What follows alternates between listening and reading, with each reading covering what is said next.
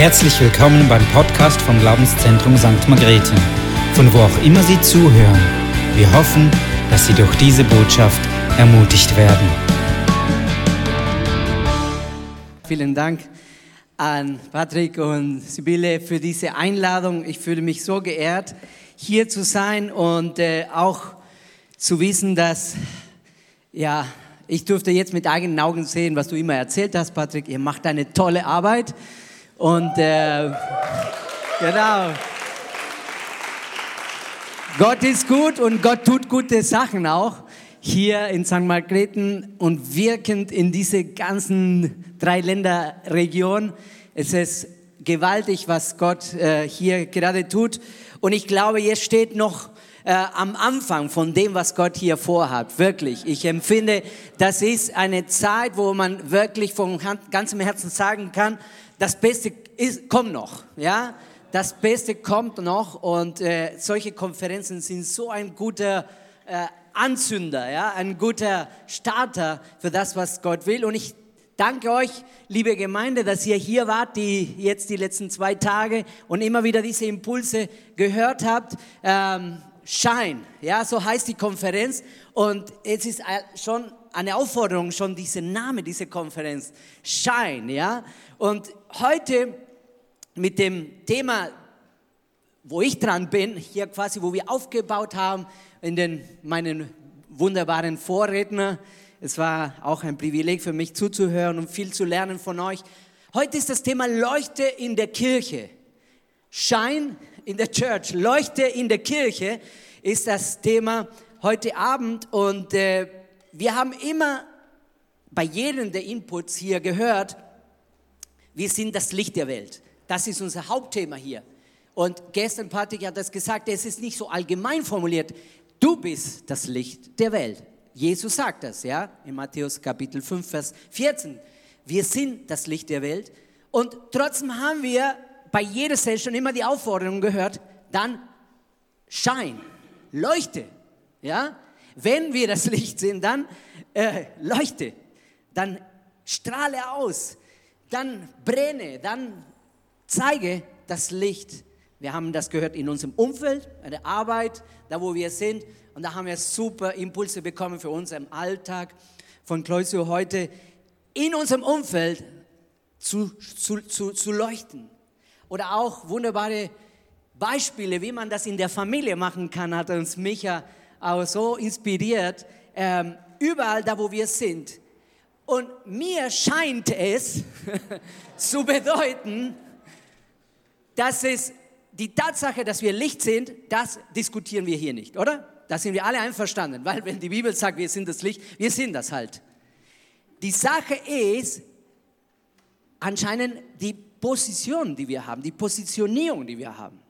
Wir haben gehört, wir können dieses Licht nicht unter dem Bett stecken oder unter einen Tisch, sondern es muss auf einen Leuchter ganz oben drauf.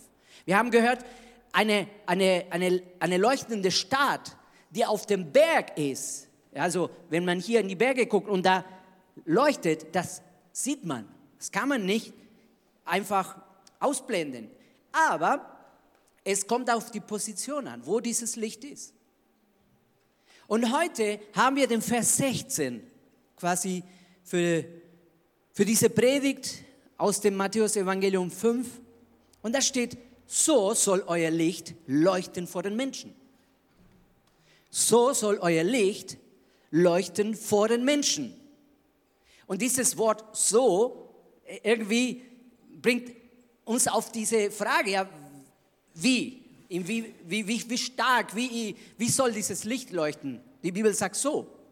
Das heißt, wir müssen gucken, was bedeutet dieses so. Und ich habe nachgeguckt und tatsächlich dieses so bedeutet vom Griechischen mehrere Sachen. Zum Beispiel könnte es bedeuten, auf diese Weise leuchtet vor den Menschen oder in diesem Grade, in dieser Intensität, so wie es davor erzählt wurde. Äh, leuchtet. Oder könnte auch heißen, infolgedessen leuchte vor den Menschen. Ihr seid das Licht der Welt. Dieses Licht kann nicht versteckt werden. Infolgedessen soll euer Licht leuchten vor den Menschen. Wenn das eine Tatsache ist, dass wir, dass wir Licht sind, dass eine andere Tatsache ist, dass die Position ist entscheidend, wo das Licht ist, aber hier jetzt steht, infolgedessen, dann Mensch, leuchte. Dann sei doch Licht. Leuchte in diese Welt, vor den Menschen. Und das ist unser Thema heute, leuchte in deine Kirche. Und dann kommt ja so ein bisschen der Widerspruch. Aber wie? Wir sollten vor den Menschen leuchten. Hier in der Kirche ist schon hell, oder? es, wo, das muss sein, wo es dunkel ist, wo, wo es sichtbar ist. Warum sollen wir nun in der Kirche leuchten? Ich glaube, das ist eine falsche Annahme, was die Kirche ist und wo sie sein soll, wenn wir so denken. Naja, es ist nicht richtig, in der Kirche zu leuchten. Wie schnell begrenzen wir dieses Licht des Evangeliums auf diese vier Wände, oder? Wir sagen, ja, hier leuchtet schon, ja, hier, ja, scheint, schau mal, alles super. Aber warum gehen, geht es heute auch darum, dass es in der Kirche leuchten soll? Wir werden sehr viel heute von Kollektiven reden, die Kirche Jesu, wir sind alle und auch alle anderen. Aber wenn wir auch von Kirche und auch was wir hier sehen, viele sagen, der Vers 16 ist der Gipfel von der ganzen Bergpredigt von Jesus. Quasi, er erzählt eine Menge. Er zeigt den Jüngern und die Menschen, wie wir leben sollen, was unser Auftrag ist. Und dann sagt er, so sollt ihr leuchten vor den Menschen. Jetzt macht's. Jetzt ist da in Aktion zu treten. Wir werden auch den Zweck morgen hören, damit sie eure gute Werke sehen und den Vater verherrlichen. Aber mir geht es heute erstmal, so sollt ihr leuchten vor den Menschen. Und wir haben diesen bekannten Satz schon mal gehört, die lokale Kirche ist die Hoffnung der Welt. Die lokale Kirche, diese und jede, wo ihr herkommt, ist die Hoffnung der Welt. Und das ist ein großer Spruch. Aber gerade, glaube ich, uns äh, klar geworden in diesen Tagen, wie dunkel in unserer Gesellschaft momentan ist. Und egal wie klein unser Lichtlein ist, es wird schon eine, eine Menge Unterschied machen in der Dunkelheit. Die Frage ist eine Frage der Positionierung. Wo ist die Kirche? wo es dunkel oder wo es hell ist? Kirche nehmen wir mit, überall wo wir sind. Haben wir in unserem Umfeld gesehen, in unserer Familie, aber ich glaube in diese dunklen und hoffnungslose Welt, dass die, das Licht der Kirche ist die letzte Hoffnung, die diese Welt überhaupt hat. Keine Kirche unter dem Scheffel, keine Kirche in einem Bunker, keine Kirche im Hinterhof, sondern wieder die Kirche in die volle Öffentlichkeit. Die Kirche da, wo sie sein soll. Da, wo Jesus sagt, so sollt ihr leuchten jetzt vor den Menschen. In 2009 haben wir mit meiner Frau eine äh, Gemeindegründung übernommen in der Nähe von Erlangen in Deutschland und da haben wir erstmal das vorgefunden. Wo waren die Leute versammelt? In einem Hinterhof eine Fabrik, im Keller dieser Fabrik. Als wir da kamen und wollten irgendjemanden einladen dahin, da war schon alleine schwierig dann zu erklären, weißt du, unsere Kirche trifft sich in einer Fabrik der Hinterhof war so lang, fast 150 Meter, so quasi mit dem Auto musstest du noch fahren bis zur Fabrik. Und dann in dem Gebäude der Fabrik, da musstest du den Keller finden. Und unsere Leute damals, diese Pioniergruppe, die da gestartet hat in dieser Stadt, die haben immer vom Keller gesprochen. Ja, wir gehen in den Keller und wir treffen uns im Keller und ja, wir machen Lobpreis im Keller. Und äh, ich habe mit der Zeit gemerkt, nicht nur, dass ich einen Visionsprozess dann gestartet haben und gesagt, Leute, unsere Bestimmung ist nicht im Keller zu sein, sondern ich konnte das aus ihren Köpfen ganz schwer rausbekommen, dass wir nicht so uns nennen dürfen, ja, die Kirche im Keller.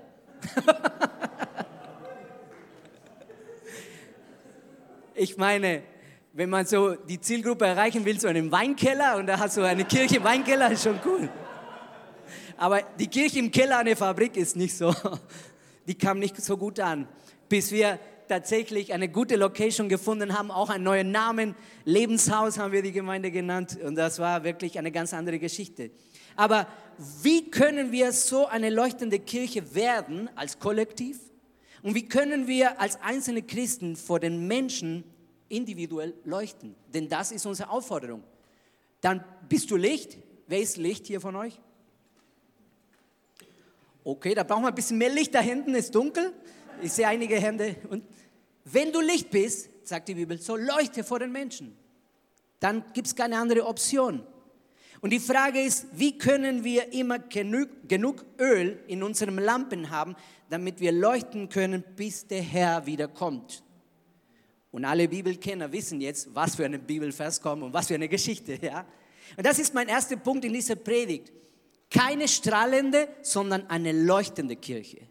Keine strahlende, sondern eine leuchtende Kirche. Es gibt einen Unterschied. Und natürlich reden wir über das Gleichnis der zehn Jungfrauen. In Matthäus Kapitel 25, ab dem Vers 1 lesen wir zusammen. Dann wird es mit dem Reich der Himmel, da machen wir weiter an, dem Thema von dem Workshop heute, es ist nicht eine Gemeindekultur, ist das Reich des Himmels, das sich hier etabliert. Es wird sein wie zehn Jungfrauen, die ihre Lampen nahmen und hinausgingen, dem Bräutigam entgegen. Fünf aber von ihnen waren töricht und fünf klug. Denn die Törichten nahmen ihre Lampen und nahmen kein Öl mit sich. Die Klugen aber nahmen Öl in ihren Gefäßen samt ihrer Lampen. Als aber der Bräutigam auf sich warten ließ, wurden sie alle schläfrig und schliefen ein. Um Mitternacht aber entstand ein Geschrei. Siehe, der Bräutigam geht hinaus ihm entgegen. Da standen alle jene Jungfrauen auf, schmückten ihre Lampen, also bereiteten ihre Lampen. Die Törichten aber sprachen zu den Klugen, gebt uns etwas von eurem Öl, denn unsere Lampen erlöschen. Hier sind zehn Jungfrauen und das sind nicht zehn Bräute, die der Bräutigam hatte, sondern sind die Brautjungfern, die in der Tradition einfach die Braut und den Bräutigam begleitet haben. Die haben mehrere Tage gefeiert bis, und sie haben sie begleitet bis zu Haus, wo sie ihre Hochzeitsnacht verbringen sollten. Und jeder Bibelleser weiß, dass in Matthäus 25 mehrere Gleichnisse stehen von Jesus über die Endzeit, über seine Wiederkunft. Und das ist auch eins von denen hier, wo Jesus über seine Wiederkunft redet. Interessant ist, dass wir in Matthäus 5, wir haben gelesen, dass Jesus diesen Auftrag gibt, diese jungen Gemeinde, diese ersten Jünger, quasi zu leuchten. Und ziemlich am Ende, und auch er spricht vom Ende, er sagt hier ein Gleichnis, was passiert, wenn dieses Licht irgendwie am, Auslö am Erlöschen ist, am Ausgehen ist. Ich finde es gut, dass Jesus Impulse setzt, aber er weiß, am Ende könnte das passieren. Und das wollte er uns mit, diesen, mit dieser Geschichte hier von, von den zehn Frauen. Klar, wir sollen etwas von den fünf klugen Jungfrauen hier lernen, aber auch wir können viel lernen von den unklugen Frauen, nämlich nicht so zu handeln oder nicht so zu, zu sein. Interessant ist, in Vers 1 lesen wir, dass alle diese Mädchen hatten Lampen mitgenommen. Ja?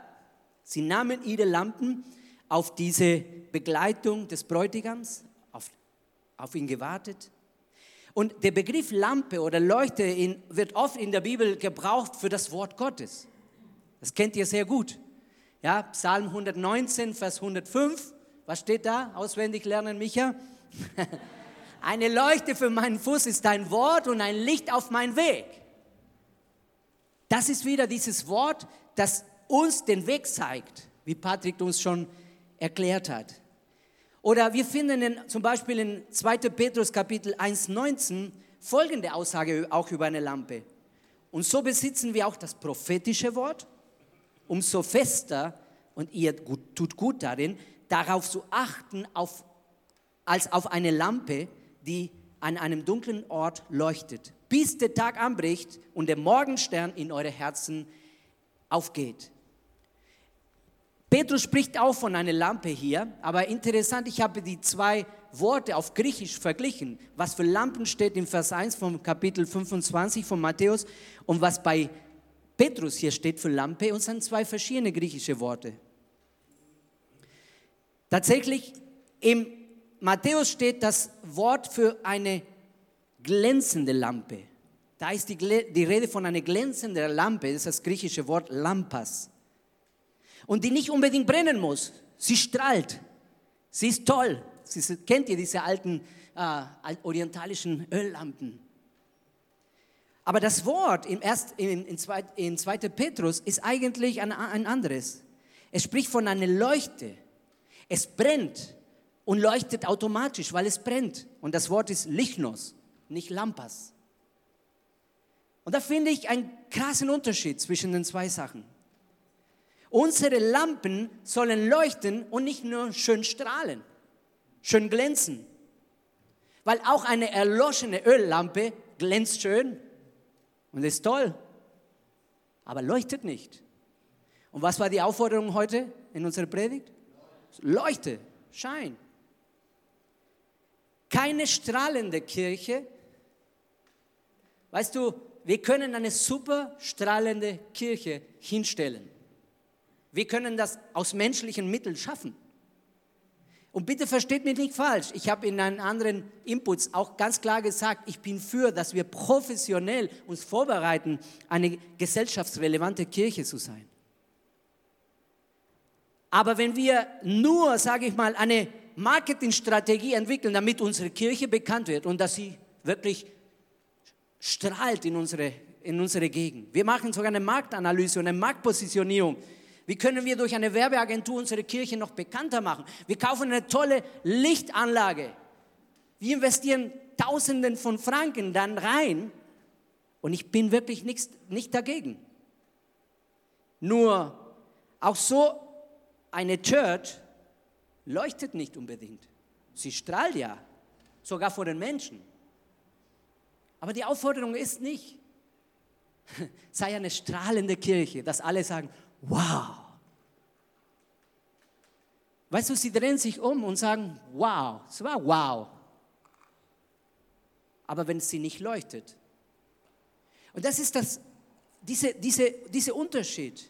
Wir sollen eine, eine leuchtende Kirche sein und nicht eine, einfach eine, eine, eine strahlende Kirche sein. Weil was, was brennt, leuchtet automatisch. Und das ist das Wort, was wir in dein 2. Petrus gefunden haben. Petrus sagte, wir besitzen das prophetische Wort. Das andere Wort, was ganz normal und oft vorkommt in der Bibel, ist nur für das Wort, die Bibel, das Geschriebene. Im Neuen Testament ist das Logos. Aber was Petrus hier meinte ist, und was meinen wir mit prophetischem Wort? Ist die Kirche, die eigentlich einen prophetischen Dienst hat, die leuchtet. Wir reden wieder vom Individuellen, von jedem Einzelnen von uns. Du brauchst das prophetische Wort. Und was ist das prophetische Wort? Wort und Geist. Wo Logos zu Rema wird, zu dem aktuellen, frischen Wort für den Tag und für die Situation und für die Kirchensituation, die wir jetzt brauchen. Eine Kirche, die das prophetische Wort nicht hat, quasi das nur nach Strategien, nur nach Plänen. Und seien sie so biblisch, wie sie sein können aber sie haben keinen Geist, der das anzündet, ist alles höhl und leer. Und deswegen, wir brauchen den Heiligen Geist, damit wir leuchten und nicht nur glänzen. Was nutzt diesen fünf unklugen Jungfrauen die schönen glänzenden Lampen, wenn sie kein Öl mehr haben und die nicht mehr leuchten können? Und Petrus sagt hier, tut gut, ihr tut gut, wenn ihr auf diese Lampe aufpasst. Denn wenn wir merken, dass das Licht nicht mehr so leuchtet, dass die Flamme nicht so stark ist, dann müssen wir aufpassen. Und Petrus sagt, bewahrt das prophetische Wort wie eine Lampe, wo es dunkel ist, bis der Tag anbricht. Wo der Morgenstern aufgeht. Und das ist ein Bild. Wir sollen als Kirche auf die Flamme des Heiligen Geistes, auf die Flamme des prophetischen Wortes aufpassen. Wie lange? Bis der Herr wieder kommt. Dann brauchen wir kein Licht mehr, da brauchen wir gar nicht mehr von uns aus machen. Aber wir haben hier eine Aufgabe. Das bringt uns auf den nächsten Punkt dann zu sagen, okay, wie können wir dafür sorgen, dass unsere Leuchten dauerhaft leuchten? Zweiter Punkt ist keine Kerze, sondern eine Solarleuchte. Keine Kerze, sondern eine Solarleuchte. Im Vers 4 haben wir gelesen, die Klugen aber nahmen Öl in ihren Gefäßen samt ihre Lampen. Im Vers 8 lesen wir, die Törichten aber sprachen zu den Klugen, gibt uns etwas von eurem Öl, denn unsere Lampen erlöschen. Und hier merken wir, warum die Klugen hier klug genannt werden in der Geschichte. Sie hatten Reserve mitgenommen, nicht nur die Lampen mit Öl schon drin, sondern andere Kanister, andere Gefäße mit Reserven weil sie klug waren, sie wussten, das Öl kann nicht immer für immer andauern und immer halten. Wir brauchen Reserven. Die Unklugen eben nicht. Die haben nicht dran gedacht. Und ich glaube, hier sehen wir immer bei diesem Gleichnis, da müssen wir von den zwei Gruppen hier was lernen. Die klugen Jungfrauen stehen für Christen oder die es gelernt haben, permanent vom Heiligen Geist gespeist zu sein. Sonst erlischt diese Leuchtkraft und diese, auch den Dienst, den wir tun, wird nicht so leuchten, wie, wie der Herr will. Diese fünf klugen Jungfrauen sprechen für uns, für die Menschen, die im Psalm 1 beschrieben werden, gepflanzt an Wasserbächen. Wo immer Wasser da ist, die Position ist richtig. Gegründet dort, wo die Quelle ist, da wird immer diese Pflanze, dieser Baum aufgehen und, und grün sein. Die törichten Jungfrauen sagen, unsere Lampen erlöschen, gibt uns etwas Öl. Und natürlich, diese Gruppe steht für Christen, die vielleicht eine Frömmigkeit nach außen tragen. Aber in der Stunde der Wahrheit sieht man, ob da genug Brennstoff noch da ist, um zu leuchten. Und ich sage euch, glaube ich, wir haben das alle gemerkt bei dieser Corona-Krise, dass jede Krise bringt ans Licht, was tatsächlich bei uns die Reserven sind. Man kann sehr stark diese 50-50-Gruppe fast beobachten in, in jeder Situation von Gemeinde, von Organisationen. Die Krise hat das ans Licht gebracht. Es war schon da. Und da merken wir, okay, auf einmal, die Leute, die den Gottesdienst auf einmal nicht mehr hatten, so live hier vor Ort, Oh, die verzweifeln. Ohne Gottesdienst, was wird das sein? Das gibt keine Kirche ohne Gottesdienst. Nee, der Online-Gottesdienst ist nichts für mich und so weiter und so fort. Auf der anderen Seite gab es die anderen, die gesagt haben, Gottesdienst? Ja, vermisse ich nicht. Ich war so selten da, also ist egal.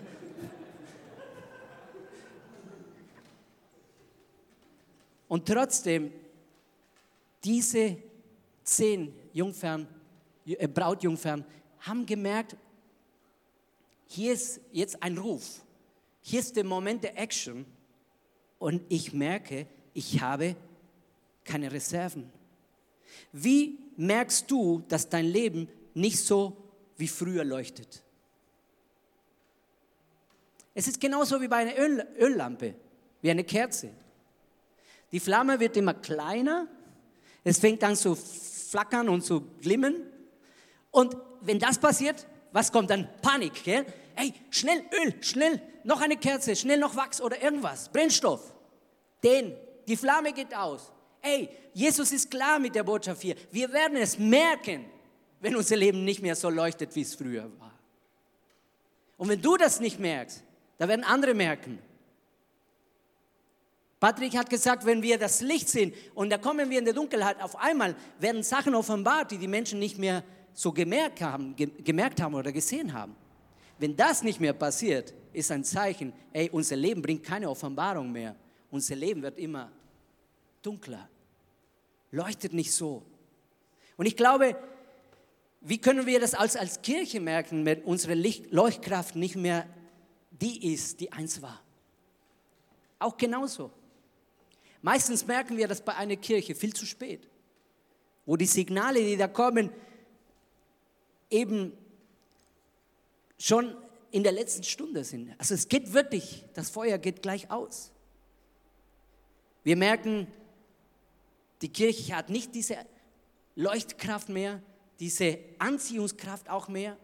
Wir merken, wir haben keinen Einfluss mehr auf unserem Umfeld, auf unsere Stadt. Wir merken das. Und ich habe das gemerkt in der Kirche, die ich ja, seit fünf Jahren äh, leite in Regensburg, als ich dort kam. Und du merkst das vor allen Dingen an einer Sache. Du kannst alle Programme weiterfahren, du machst alle Events weiter, wie immer, deine Konferenzen, deine Dienste laufen, du hast diese Diensteinteilungen, die ewig lang sind und irgendwie du denkst, es läuft. Als ich kam, habe ich gefragt, liebe Gemeinde, wann, war die letzten, wann waren die letzten Bekehrungen hier im Gottesdienst? So echte Bekehrungen, die hier. Und einer, einer hat lange überlegt, ah, wir hatten dieses Jahr im Juli drei Taufen. Aha, okay, cool, klingt gut. Wer waren die Getauften? Naja, gut, es waren drei Teenager, so Kinder von, von einer anderen Familie, die schon hier die Gemeinde fast gegründet hat, vom Anfang an dabei. Ja, super, super. Aber wann waren die letzten Bekehrungen tatsächlich von nicht, also kirchendistanzierte Leute, die mit euch nichts zu tun hatten? Und da kam dieser Aha-Moment, ey, es fängt an zu flackern, es, es glimmert, diese, diese, diese, diese Lichtlein. Wir haben nicht so eine Leuchtkraft wie früher. Und die Frage ist natürlich, wie bekommen wir das? Und das Erste, was ich damals gesagt habe, ist, Leute, so quasi mach mal wie verzweifelt, es hilft nur beten hier. Aber wir wissen, dass es hilft auf jeden Fall. Zurück zum Gebet. Das Erste, was wir installiert haben, ey Leute, vergiss diese ganzen Programme und diese ganzen Events, die ihr immer schon macht. Die Frage ist, wollen wir nicht auf die Knie gehen und sagen, Herr, wir brauchen wieder Bekehrungen hier? Du musst dieses Licht wieder aktivieren in uns, damit wir leuchten. Und was leuchtet, das ist lebendig. Das ist, was brennt. Und wir haben ein, eine Art Gebet initiiert, ich mit meinen Leitern. Ich habe gesagt, ich bete mit allen Leitern dieser Kirche und wir werden eine Stunde jede Woche investieren, aber nicht so ein, ja, Tante, Opa, Oma, Oma Gebet, so, so richtig Feuer, Power Gebet haben wir es genannt. Und wir haben gesagt, wir werden prophetisch beten, nämlich das Logo-Wort werden wir ausrufen in Rema-Wort für unsere Situation. Und ich habe jede Woche aus einer Bibelstelle eine prophetische Aussage gesucht über unsere Gemeinde und dann haben wir gesagt, okay, jetzt beten wir nicht, bitte Herr, kannst du uns, sondern jetzt sprechen wir das einfach aus. Denn ist das Wort Gottes schon ausgesprochen, aber jetzt im Glauben, im, durch den Geist, werden wir das prophetisch aussprechen. Und das war eine Stelle, wo in der Apostelgeschichte eine Frau hat andere Frauen eingeladen und diese wiederum haben andere eingeladen und plötzlich du siehst eine Kette von Bekehrungen innerhalb von wenigen Tagen in dem Dienst von Paulus und Silas. Und dann haben wir gesagt, im Namen Jesus, wir sprechen aus, dass am nächsten Sonntag das passiert, was hier im Wort steht. Dass eine ganze Familie kommt zum Glauben. Wir haben für ganze Familien gebetet. Was passierte am diesem Sonntag? die ersten Bekehrungen seit Monaten oder Jahren in der Gemeinde. Und dann habe ich am nächsten, in der nächsten Woche wieder beim Powergebet gesagt, hallo, warum schaut ihr so erstaunt an? Habt ihr nicht gedacht, dass das Gebet wirkt? Ja schon, aber das prophetische Wort hat eine enorme Kraft, Dinge zu verändern in der geistlichen Welt und vor allen Dingen, der Nebeneffekt war, es hat meine Leiter wieder reaktiviert, daran zu glauben, dass wir Leucht Leuchter sind, dass wir Licht bringen können in die Dunkelheit. Und seitdem beten wir seit fünf Jahren jede Woche eine Stunde Powergebet und wir nennen das so der Heizkessel der Gemeinde. Das ist richtig Feuer, ey, sage ich dir. Das ist das charismatischste, prophetischste, was wir in der Gemeinde haben. Und diese Gruppe, die angefangen hat jetzt nur mit meiner Leitung, so fünf, sechs Leute, sind wir heute teilweise 30, 35 Leute, die wir jede Woche beten. Klar, wir wissen, dass immer Gebet den Heiligen Geist wieder reaktiviert in unsere Situation. Aber was ist unsere automatische Reaktion, auch nach so einer Konferenz? Oh ja, das weiß ich. Ich muss mal wieder beten. Oder als Kirche, was machen wir? Machen wir eine Worship Night in der Worship Night, da kommt wieder das Feuer.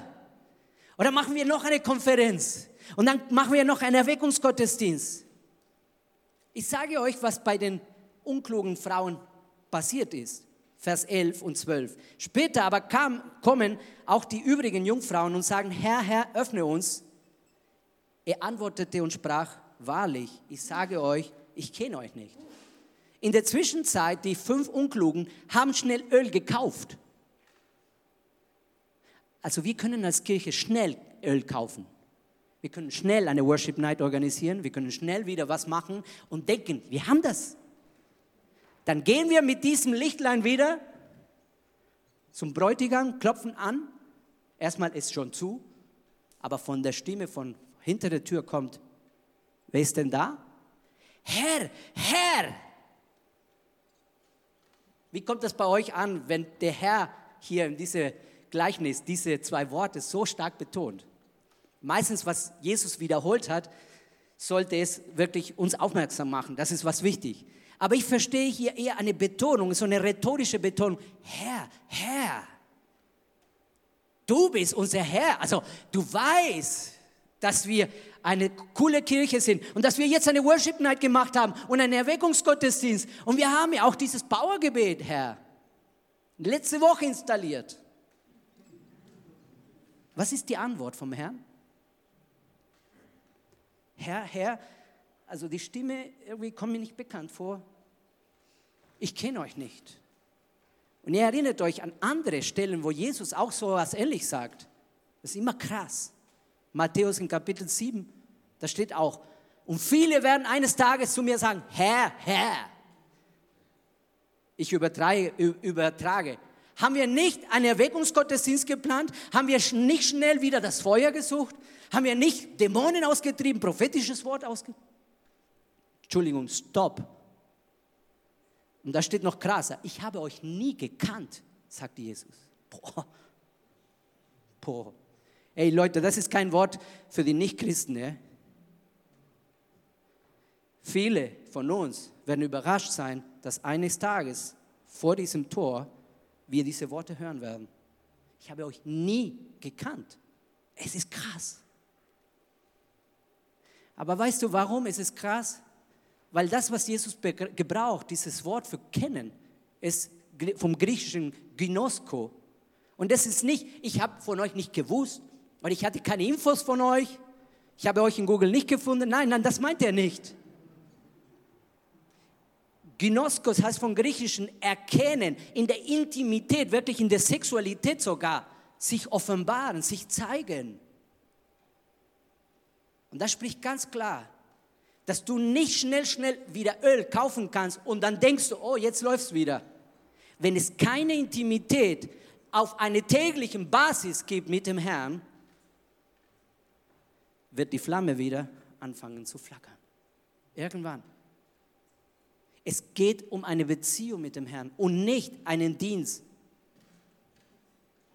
Bei dem Herrn steht Beziehung vor Beschäftigung, Leute. Beziehung vor Dienst. Egal wie toll unsere Kirche strahlt, er braucht eine leuchtende Kirche. Und wie können wir tatsächlich jeden Tag von diesem Geist Gottes und von diesem Wort uns ernähren? Wie kriegen wir das eigentlich, dass es funktioniert? Und ich schließe mit diesem dritten Punkt. Kein eigenes Feuer, sondern Zündstoff auf dem Altar. Kein eigenes Feuer von dir, von mir, sondern was ihr sucht, ist uns als Zündstoff. Und das sagt Paulus in Römer Kapitel 2, 12, äh, Vers 2, 1 und 2.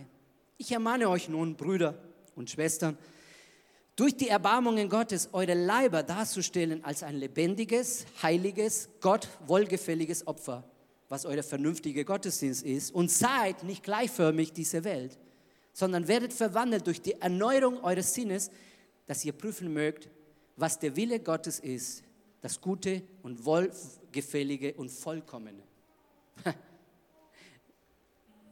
Im dauerhaften Verbundensein mit dem Herrn durch sein Wort, und durch seinen Geist jeden Tag, damit wir effektiv leuchten können.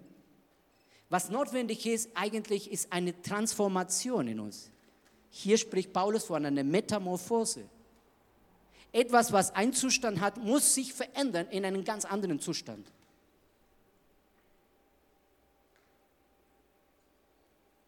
Und von Tag zu Tag. Weil dein, dein Sinn, deine Gedanken, du änderst sie nicht von heute auf morgen. Da können wir verstehen, was der Wille Gottes ist. Diese, dieser Satz fällt mir auf, hat es euch heute Micha gelesen von 6. Mose, 5. Mose Kapitel 6. Am Ende steht, damit wir den Willen Gottes erkennen.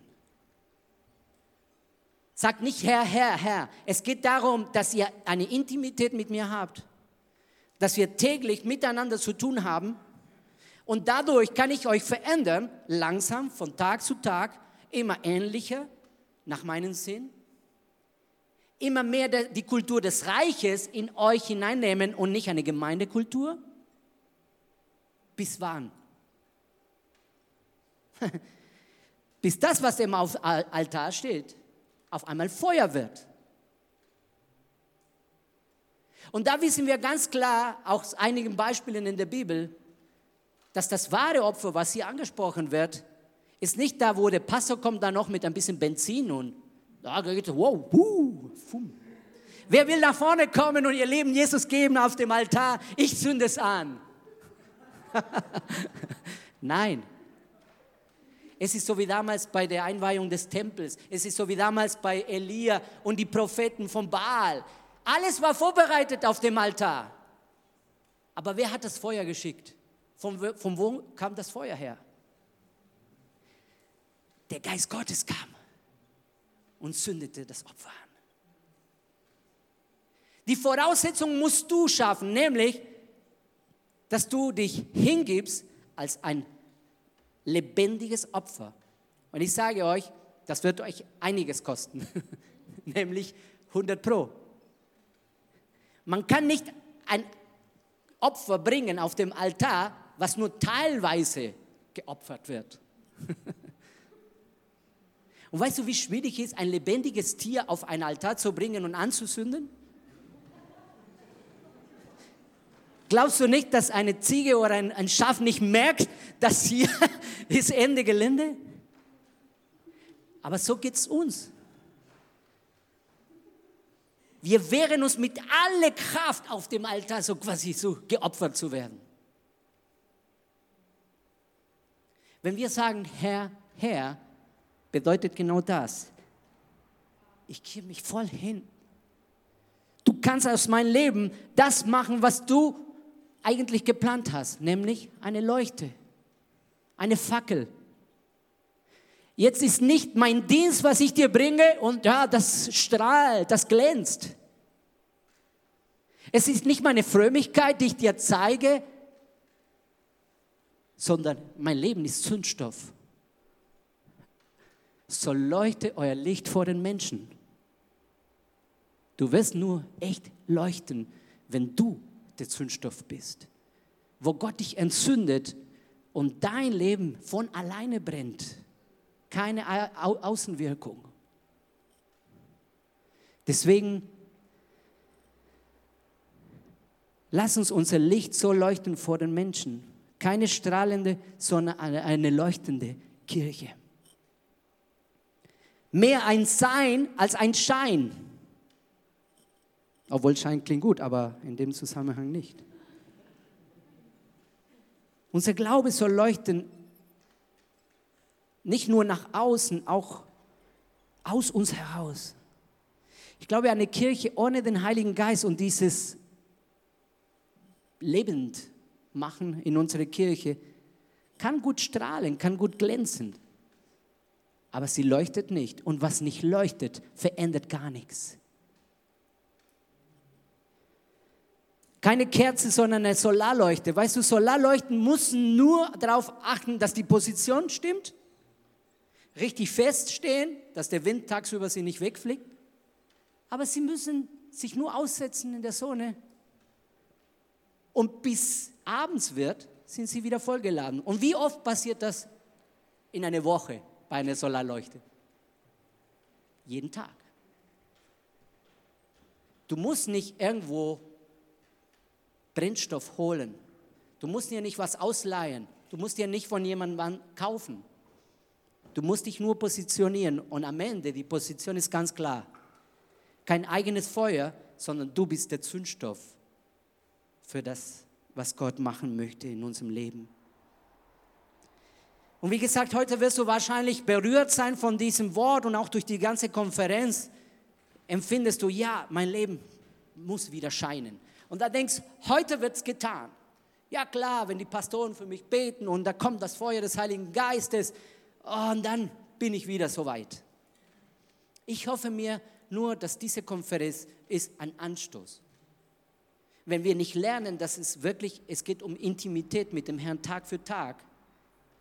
Du kannst von Konferenz zu Konferenz weiterfahren, aber dein Leben leuchtet nicht.